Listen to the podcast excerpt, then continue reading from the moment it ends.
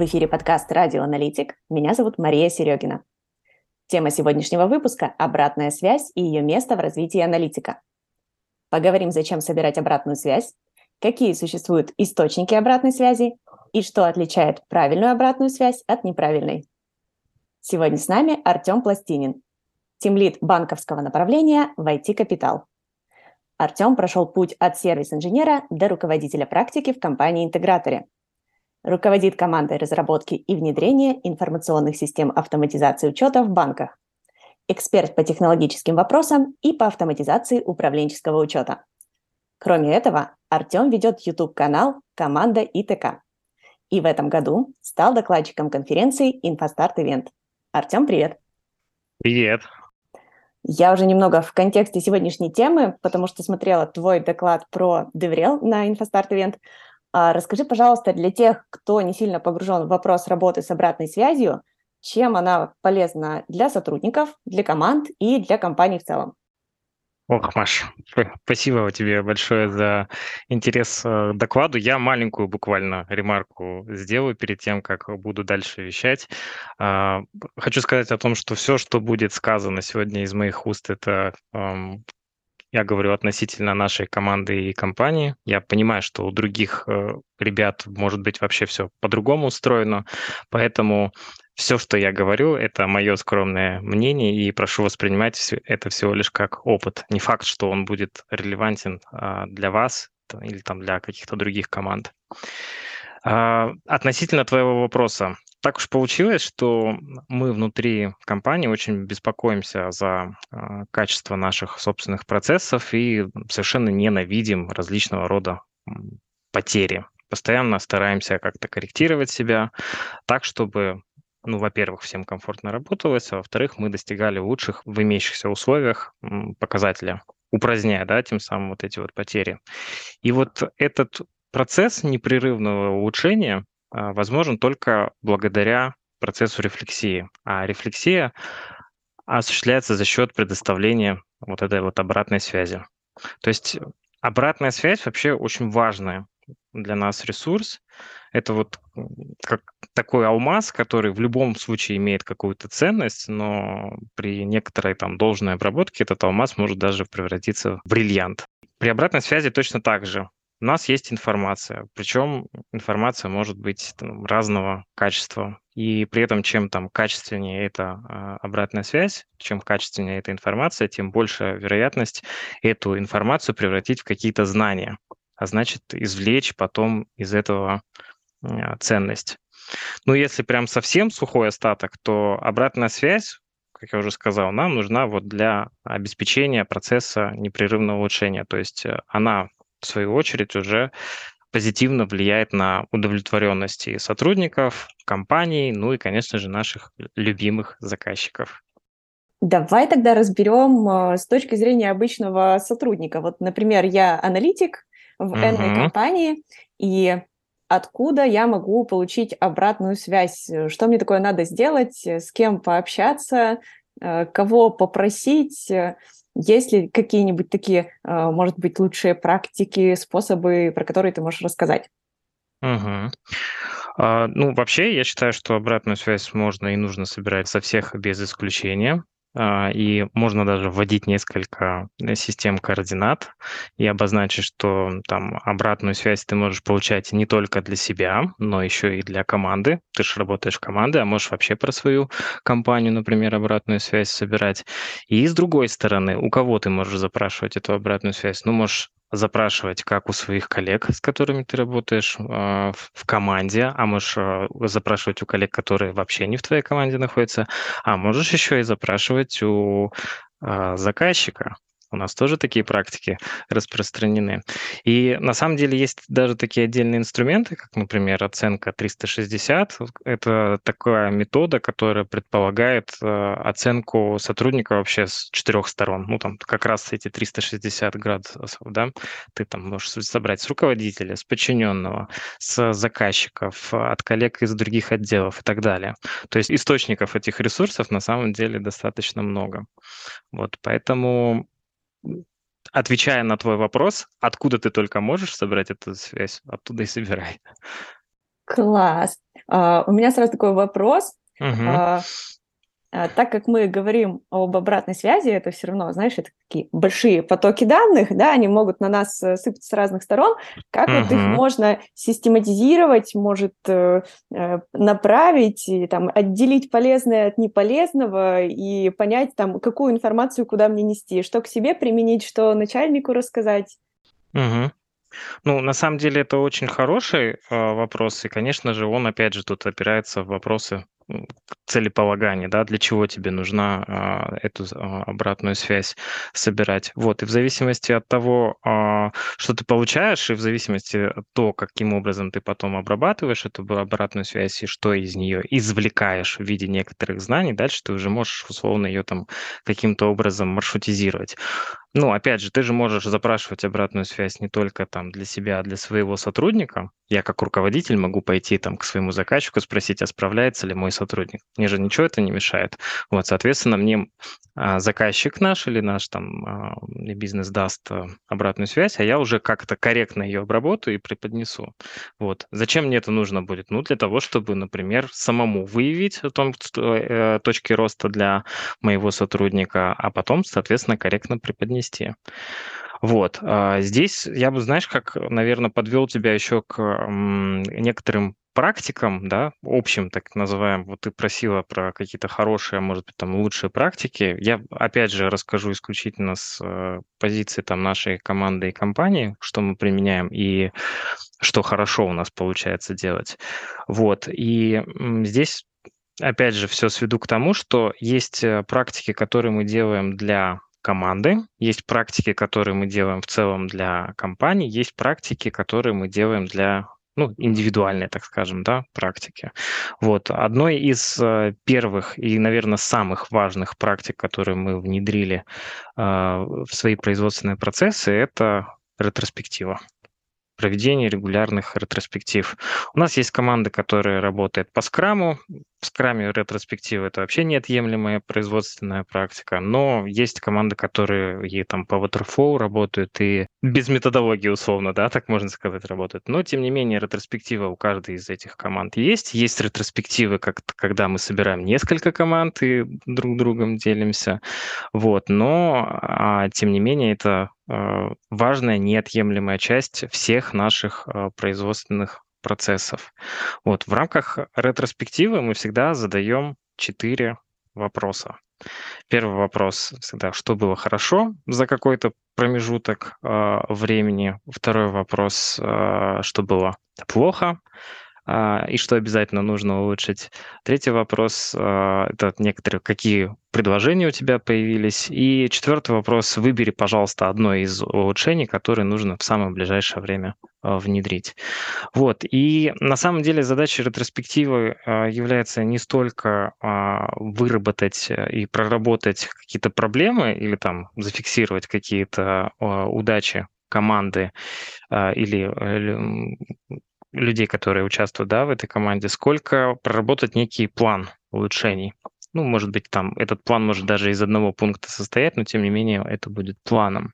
И когда мы начали проводить эти ретроспективы, мы увидели, что на самом деле результат э, есть, потому что ну, реально мы от э, ретроспективы к ретроспективе э, приходим к некоторым достижениям. И, собственно, как мы об этом узнаем, о том, что у нас есть эти достижения, на тех же самых ретроспективах когда уже нам сотрудники сами отчитываются, что вот на прошлой ретроспективе мы зафиксировали такой-то элемент улучшения, потом мы обязательно синхронизируемся, получилось ли у нас это сделать. Да, получилось так, мы видим смысл в этих э, ретроспективах. А дальше следующая практика, которая также есть у нас как неотъемлемая часть нашего производственного процесса, это performance review. Performance review мы уже сейчас на текущий момент проводим тоже в формате ретроспективы, только здесь уже получается не команда, и мы э, рефлексируем не на тему командной уже работы, не то, как мы как команда здесь поработали, а как конкретный индивид поработал. на самом деле э, здесь вопросы мы задаем, стали задавать, точнее, точно такие же. То есть, что у тебя получилось? За прошедший там, ну, там, квартал, кто-то, у кого-то полугодие. А, ну, то есть performance review мы проводим либо раз в квартал, либо раз а, в полгода. Ну, в, общем-то, такие же вопросы. Считаем, что вот, вот этот вот промежуток квартала или полугода – это там условно спринт какой-то, вот, соответственно, отчитайся, как будто бы ты единственный член этой команды, и сам себе там поставь задачу, а мы потом тебя подкорректируем как а, руководители. Вот, и еще, собственно, one-to-one. One-to-one – это тоже такая а, практика, которая пока на текущий момент не получила некоторого распространения в некоторых наших а, командах, но в целом тоже достаточно позитивный фидбэк есть от наших сотрудников, что эта практика очень востребована. Здесь э, она носит такой больше уже даже неформальный характер. Мы проводим one-to-one на еженедельной основе, когда тимлит, руководитель садится со своим сотрудником или там со своим подчиненным и просто обсуждают какие-то планы, просто обсуждают ну, там вплоть до инструментов, а, там заказчиков, каких-то ситуаций и так далее. И друг другу могут тоже поставить задачи. Вот. А, и у всех этих трех практик, как я уже сказал, и ретроспектива, и performance review, и one-to-one, целевая задача а, — это не столько порефлексировать, сколько поставить себе какие-то задачи на улучшение. Ну, по крайней мере, для себя мы вырабатываем такие ключевые цели по вариантам работы с обратной связью я поняла, что у нас есть огромное количество возможностей, но есть такой вопрос относительно того, как правильно вообще давать обратную связь и, например, со стороны сотрудника, если там мне дают обратную связь, как я могу понять, что эта обратная связь э, правильная, а это не просто там э, меня необоснованно вот ругают за то, что я что-то не так сделала. Где вот эта грань? Ну да, мы тут э, приходим с тобой к пониманию, что есть какая-то хорошая обратная связь и плохая обратная связь. Но я уже тут э, как-то упоминал, что, опять же, в моем понимании хорошая обратная связь– это та обратная связь, из которой ты можешь для себя извлечь какие-то знания. Ну а плохая обратная связь, соответственно, это такая обратная связь, из которой ты знаний никаких извлечь не можешь. А, хорошая обратная связь помогает нам сделать, во-первых, четкие выводы, что было сделано правильно, что было сделано неправильно, к какому результату привели там твои действия и как вообще следует а, себя вести в будущем. И вот а, ты говорил о том, что обратная связь может оставлять какой-то неприятный эмоциональный след. Так вот, если она оставляет какой-то неприятный эмоциональный след или там заставляет тебя сомневаться в своих э, способностях, это очень плохая обратная связь. То есть обратная связь не должна тебя оставлять какого-то неприятного эмоционального следа и тем более не должна заставлять тебя сомневаться в своих способностях. А еще а, обратная связь должна показывать заинтересованность а, того человека, который дает эту обратную связь. Вот такая обратная связь считается хорошей. Тут еще есть такой как бы термин, такое определение, как э, можно точнее привести такой термин или определение, как конструктивная обратная связь, да, и неконструктивная. И тут можно тоже ее как бы формализовать, что есть некоторые элементы хорошей, конструктивной обратной связи. Вот давай здесь, наверное, на примерах попробуем с тобой потренироваться, а ты мне скажешь, это хорошая, конструктивная там обратная связь или нет. Давай. Вот, вот а, предположим, был такой, ну, у тебя такая задача стояла написать, как у аналитика. Я же, конечно, придумал не самую лучшую аналитическую задачу, но, но тем не менее. Допустим, у тебя была какая-то задача написать пользовательскую инструкцию, по там, заведению карточки контрагента. И вот тебе потом а, прилетает такой фидбэк. Маша, ты написала отличную инструкцию. Вот для тебя это хорошая обратная связь? Она приятная, так, но... Эмоциональный след оставляет. Но я бы не поняла, наверное, как мне повторить мой успех. То есть, что, угу. что им конкретно понравилось. Угу. Ну хорошо, а если мы вот так формулировку поменяем? Маша, ты написала плохую инструкцию. На самом деле я часто встречала такой фидбэк. Серьезно? Да, да. А, я могу вот э, рассказать, это реально история из моей жизни. Я училась так выспрашивать. А, так. Ну, это для аналитика, кстати, тоже важный навык. А, когда угу. ты вот э, из э, вот этого чего-то непонятного, например, очень плохо или очень хорошо, или очень непонятно, можешь uh-huh. достать подробности. Там, а что именно не понравилось? А есть примеры того, что нравится? Так. В целом оно, конечно, а, оно заставляет грустить и не дает никаких вводных на старте. С этим нужно еще очень много поработать. Да, я немножко тебе потом напомни мне, пожалуйста, чтобы я тебе дал ремарку и почему я вообще с тобой хотел на эту тему в рамках твоего подкаста «Аналитик» поговорить. И причем здесь аналитики, казалось бы, да, и обратная mm-hmm. связь. А, ну, давай продолжим. Значит, эм, я усложняю несколько свой пример э, с инструкцией. Теперь скажу, что Маша, ты сделала очень крутые примеры в пользовательской инструкции. Получше уже обратная связь? Дает тебе какую-то информацию? Да, уже понятно, где понравилось. Угу. И, и что вроде как бы, да, понравилось? Да, но опять-таки непонятно, почему они хороши. Угу. Почему они хороши? Правильно, Маш, а ты сделал очень крутые примеры в пользовательской инструкции. Теперь у нас есть описание большого числа кейсов. Тут опять вопрос, а зачем нам большое число кейсов? Угу. Все правильно. Ну и давай тогда такой тебе пример, опять же, относительно нашего первоначально. Маша, ты сделал очень крутые примеры в пользовательской инструкции. Теперь у нас есть описание большого количества кейсов. И на самом деле это привело к тому, что нагрузка на сопровождение по этому вопросу спала на 90% ниже. У нас есть теперь э, единое место правды, и давай договоримся, что по другим пользовательским сценариям ты теперь тоже будешь писать не один пример, а сразу же несколько. Как тебе такая обратная связь? Это прям здорово, там еще такая цифра мотивирующая. Единственное, зная нашу специфику, тут сразу вопрос. То, что снизилась так. нагрузка на сопровождение, это хорошо или плохо? Может быть, у нас выработка в часах упадет, и мы зарабатывать будем меньше? Ну да, это хороший на самом деле вопрос. Но тем не менее. Хочешь еще пример? Давай. На performance review руководитель дает обратную связь. Там, Антон, ты не справился с задачей, ТЗ не согласовано в срок, это непрофессионально. Вот как тебе такая обратная связь? Это прям супер обидно. Угу. Прям вообще. И, и плюс тут еще непонятно, э, как будто бы, знаешь, это зона ответственности не только аналитика. Угу. То есть как будто бы э, наказывают э, за то, что вроде как является коллективной ответственностью. Возможно. Ну, я сейчас попробую вот такую вот плохую обратную связь преобразовать в нечто в виде там Антон, ты написал техническое задание, но не своевременно. Давай так даже. Антон, ты написал хорошее техническое задание, но не своевременно обработал замечание что в результате нам не удалось согласовать документ, подписать акт, и мы вынуждены сейчас сдвигать реализацию на один месяц. А это вообще может э, увеличить риск запуска системы. Давай на будущее договоримся, что если возникают риски, ты не успеваешь вовремя предоставить э, обратную связь, ты на ежедневном дейли сразу же скажешь о своей проблеме, а мы как команда постараемся предложить какое-то решение. Это прям угу. мощно. Это уже помощнее обратная связь, да? Да, это мы да. сейчас э, э, затронули.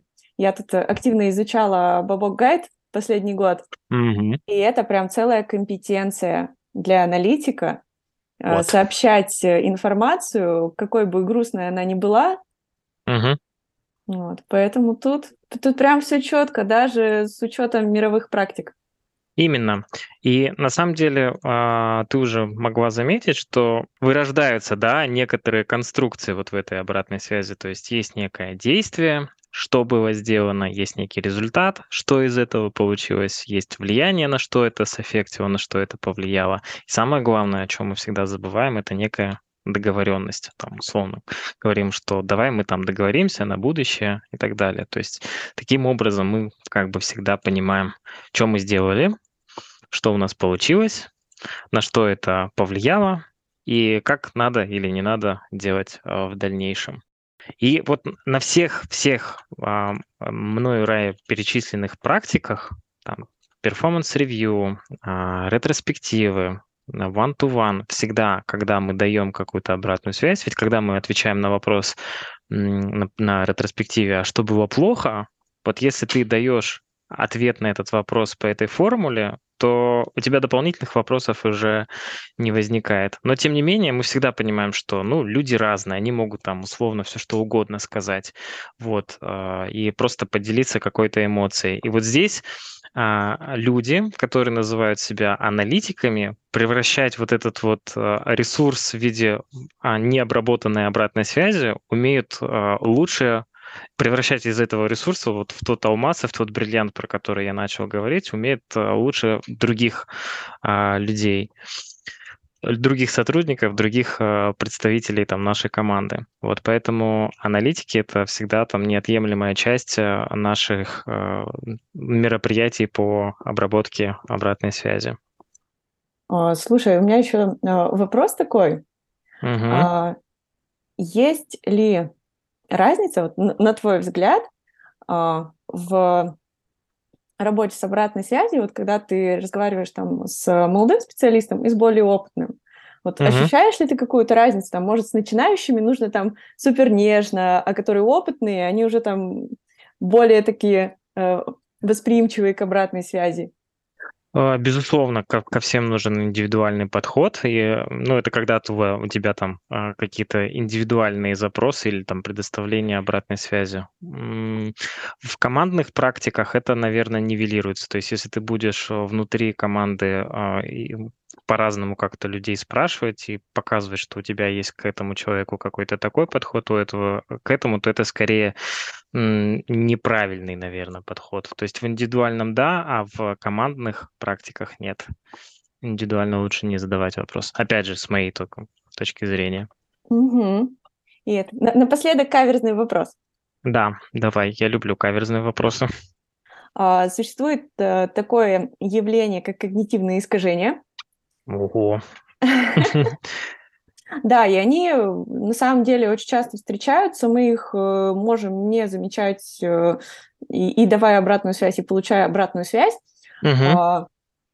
Есть ли у тебя какие-нибудь, может быть, э, советы, или, может быть, ты сам сталкивался с такими историями, как можно там либо там, не знаю, развить свой эмоциональный интеллект, вот что-нибудь такое. То есть на что uh-huh. обратить внимание, чтобы тебя там не триггерило на обратную связь, а ты ее просто спокойно воспринимала как информацию, там, важную для твоего развития, а не как, э, как будто там на тебя кто-то нападает.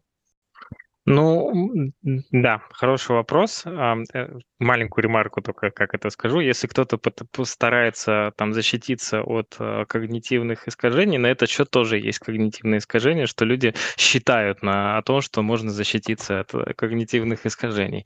Как бы это смешно не звучало. Но, тем не менее, вот все эти практики, то, что я сейчас там, мы с тобой про, про что говорили, командные проявления, one-to-one проявления, это все ради того, чтобы защищаться как раз вот от, ну, как бы не то чтобы защищаться, правильно говорить, наверное, адаптироваться под э, эти когнитивные искажения. В общем, если говорить про э, то, что я могу там условно как-то не так понять э, этого человека, да, соответственно, мы это можем выносить на ну, там, условно, на некие экспертное а, понимание. То есть давайте, а как у нас команда там будет воспринимать тебя? Так ли она же понимает или не так она понимает?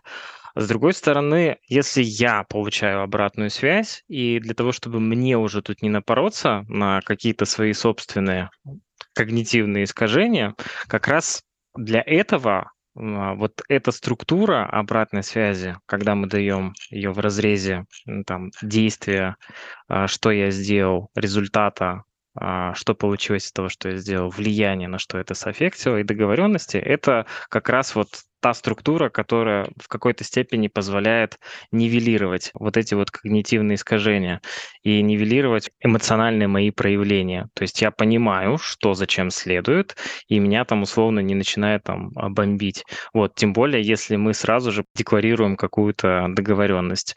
И мне кажется, что это все достаточно конструктивно, и я вряд ли буду на это как-то реагировать и проявлять свои а, эмоциональные штуки всякие. Здорово. А, на самом деле а, здесь действительно классно, когда обратная связь именно вот в такой форме четкой, последовательной подается, потому что а, я вот по своему опыту замечала, что вот э, такое состояние страха и паники возникает, например, когда вот нет этой последней части э, uh-huh. в стиле «а давай договоримся, что вот теперь будет вот так», когда просто идет набор фактов, что твои действия привели там э, к некоторой катастрофе, Мгм. вот по этим-то причинам. И вот когда последний блок теряется, что мы дальше с этим будем делать? Вот тогда действительно начинаются и страхи, и человек начинает обороняться. Так что эта схема прям супер рабочая. Да, согласен. Я, опять же, возвращаюсь к своему первоначальному высказыванию, да, про то, что мы используем обратную связь э, в целях непрерывного улучшения, и важно понимать, что обратная связь– это важный для нас ресурс для как раз для обеспечения вот этого процесса непрерывного улучшения. То есть это наше золото, наши алмазы, наши бриллианты. А ни в коем случае не что-то вот прям плохое-плохое. Наоборот, мы рады любой обратной связи, и даже если это плохая обратная связь, то при должной обработке как раз вот напильничком. А, и если мы эту обратную связь приводим вот к этой структуре, когда у нас есть, опять же, вот это вот действие, результат влияния и договоренность, тогда это уже превращается вот в тот самый бриллиант. Ты еще просил напомнить, э, что а, есть какая-то история, которой ты хочешь поделиться? Почему ты решил именно эту тему со мной сегодня обсудить? Да, я как раз и хотел об этом сказать, что вот для того, чтобы нам из ресурса, собственно, превращать, из простого ресурса, превращать все это в алмазы и там а, в бриллианты, как раз нужно приводить из сухой, необработанной, так скажем, информации в структурированную а, обратную связь, как раз очень сильно помогают навыки аналитика. Вот их э, скиллы в части исследовательской, э, ну, какой-то деятельности, да, которые у них сильно развитее, чем у других специалистов, как раз и позволяет это делать. Поэтому мы на ретроспективы и на performance review часто приглашаем аналитиков. И, по-моему, в твоем тоже докладе на Инфостарте я слышал такую а, фразу, боюсь сейчас ошибиться с ее смыслом, но тем не менее, думаю, что недалеко уйду от а, истины. А, ты говорил о том, что человек, который развивает коммуникативный навык в лице там аналитика, который умеет анализировать и раскладывать все вот в результаты своих исследований в какие-то структуры, как раз потом метко метит, точнее, прошу прощения, в там руководителе. Вот. И, соответственно, почему руководители хорошо это почему и руководители потом, собственно, проводят всякие performance review и one-to-one, потому что они готовы любую обратную связь как раз разложить вот в такие структуры, которые будут полезны потом для их а, подчиненных, для их сотрудников. Да, классно. Мне очень приятно, что ты запомнил. Это прям вот прям самое сердечко. Мгм. А, на самом деле, прям супер довольна, что ты об этой теме рассказал, потому что действительно важно а, уметь работать с информацией, важно понимать ее ценность, неважно в каком виде она к нам пришла, и уметь, главное, правильно добраться до истины, до истинного посыла, потому что это навык, который применим там не только в работе с обратной связью, но и в командной работе, и в работе с заказчиком. Это просто вот суперспособность, приобретя которую можно перформить в очень многих аспектах. Да, именно так все наши улучшения последнего времени внутри команды, в том числе появление такого а, а, явления, как developer relation, собственно, об этом и был мой доклад, а, стало возможно благодаря тому, что люди стали открыты, стали давать обратную связь, а мы, обрабатывая эту обратную связь, поняли, что нужны какие-то вот шаги для улучшения. И, кстати, благодаря, опять же, этой же обратной связи мы тем же, и поэтому и продолжаем заниматься тем, чем начали, потому что и фидбэк есть уже и от общества, и от а, сообщества, и от компаний, и от а, заказчиков, и от а, там, наших собственных сотрудников о том, что это очень позитивные практики. А, давай напоследок мы что-нибудь э, чудесное, напутственное а, пожелаем. А, может быть, просто что-то приятное, а может быть, э, направим что-нибудь почитать, посмотреть э, полезное mm-hmm. для саморазвития на твой вкус. Давай, это, кстати, очень хорошее предложение. Я про свой опыт, опять же, уж простите, расскажу как я внедрил ретроспективы как элемент обратной связи внутри нашей команды. Это было давно-давно, но история достаточно интересная.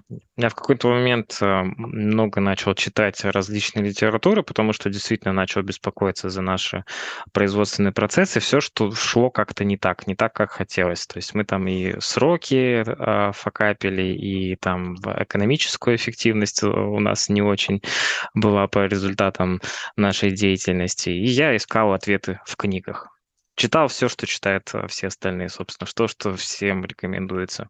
Вот, и одна из книг была Scrum, революционный метод, что там Сазерленд и так далее. Я тогда прочитал эту книгу, там ретроспективы какие-то, что-то были, ну, наверное, что-то интересное, но почему-то не про нас. Вот абсолютно вроде как бы классная тема, но не будем мы это. Дорого, непонятно, зачем это нужно. И вообще Agile это не про нас как это все казалось. Вот. А, ну, спустя какое-то время а, мне на стол попала книжка «Как пасти котов». Я ее, кстати, подарил кому-то из участников InfoStart Event. Привет ему, если он слушает нас. Надеюсь, она ему зашла. И с удивлением для себя, а эта книжка там 80-х годов, если я не ошибаюсь, ну там, может быть, кто-нибудь поправит, с удивлением для себя обнаружил, что и там есть целый раздел, посвященный ретроспективам. Я прочитал и понял, что ретроспективы это вообще не про agile, и а, что ретроспективы это э, такой элемент, который должен быть вообще в любых производственных процессах, неважно, там вы по там, agile вы ведете или по waterfall, гибкие какие-то методологии, практикуете или нет. Для меня это стало каким-то таким откровением. Я вчитался все-таки в смысл и понял целеполагание и для чего это а, мероприятие нужно с тех пор. Вот прям буквально наша первая ретроспектива проходила следующим образом. Я открыл эту книжку и прям весь абзац зачитывал, зачем она нужна. Там смысл первого абзаца был в том, что нужно сохранить эмоциональную стабильность, и нельзя никого обвинять том, что у нас сейчас будет достаточно сложный. А, нам предстоит там сложный а, процесс обсуждения наших практик, что у нас получается, что у нас не получается. И попробуйте вот за ближайшие 4 часа, ну, у нас там первая ретроспектива была 4 часа, а, друг друга не хейтить. И мы это прочитали, мы это все договорились, она, кстати, физически была, да, очень в очном формате. Договорились, сказали, да-да-да-да-да, не будем. Но, тем не менее, все, конечно, пошло не, не по плану, все там разругались. А, но, по крайней мере, самого главного, что мы хотели, а это а, зафиксировать какой-то план действий, а, мы его зафиксировали. И после того, как начали достигать результатов по результатам, прошу прощения за тавтологию, э, этого проработанного плана, нам потом дало понимание, что ретроспективы все-таки нужны. И после все последующие ретроспективы, они уже были в более спокойном формате, и сейчас это уже является вообще неотъемлемой частью. Вплоть до того, что мы сейчас, приходя уже к нашим новым заказчикам, говорим о том, что, ребята, мы будем вместе с вами проводить ретроспективы. Для них это непонятно, зачем это нужно и так далее. Но после того, как эти мероприятия все а, проходят, мы самые лучшие друзья на свете. с нашими заказчиками. Они, кстати, очень любят там делиться обратной связью, и для них удивительно, почему у них нету в обычной жизни, в их а, процессах таких мероприятий. Вот, поэтому я этим своим спичом хотел сказать, что даже несмотря на то, что вам кажется, что это не нужно, ну попробуйте. А, это может там больно оказаться. У нас реально первые ретроспективы были очень больные для всех наших сотрудников, но тем не менее потом это все привело к результату, и вот сейчас мы уже действительно без ретроспектив не представляем себе а, наши производственные процессы. Вот, ну и, конечно, в части рекомендаций книги я порекомендую книгу «Как пасти котов» я думаю, мы еще добавим а, ссылочки угу. в описании а, и на первую книгу, которую ты упоминал, тоже. Угу. Пусть будет полезное все в одном месте. Угу. Конечно, ссылку на твои выступления на InfoStart Event тоже, но там доступ ограничен, но как минимум те, кто приобрели доступ, смогут посмотреть, э, погрузиться в тему. Тема очень крутая, Меня прям вот аж замотивировало позвать тебя в подкаст. Спасибо тебе большое за интересную беседу, супер полезная информация. Всегда приятно пообщаться с человеком, который сам на деле все попробовал, какую-то свою картину мира сформировал и готов ей делиться. Спасибо большое, было прям супер-пупер. Спасибо, приглашайте еще.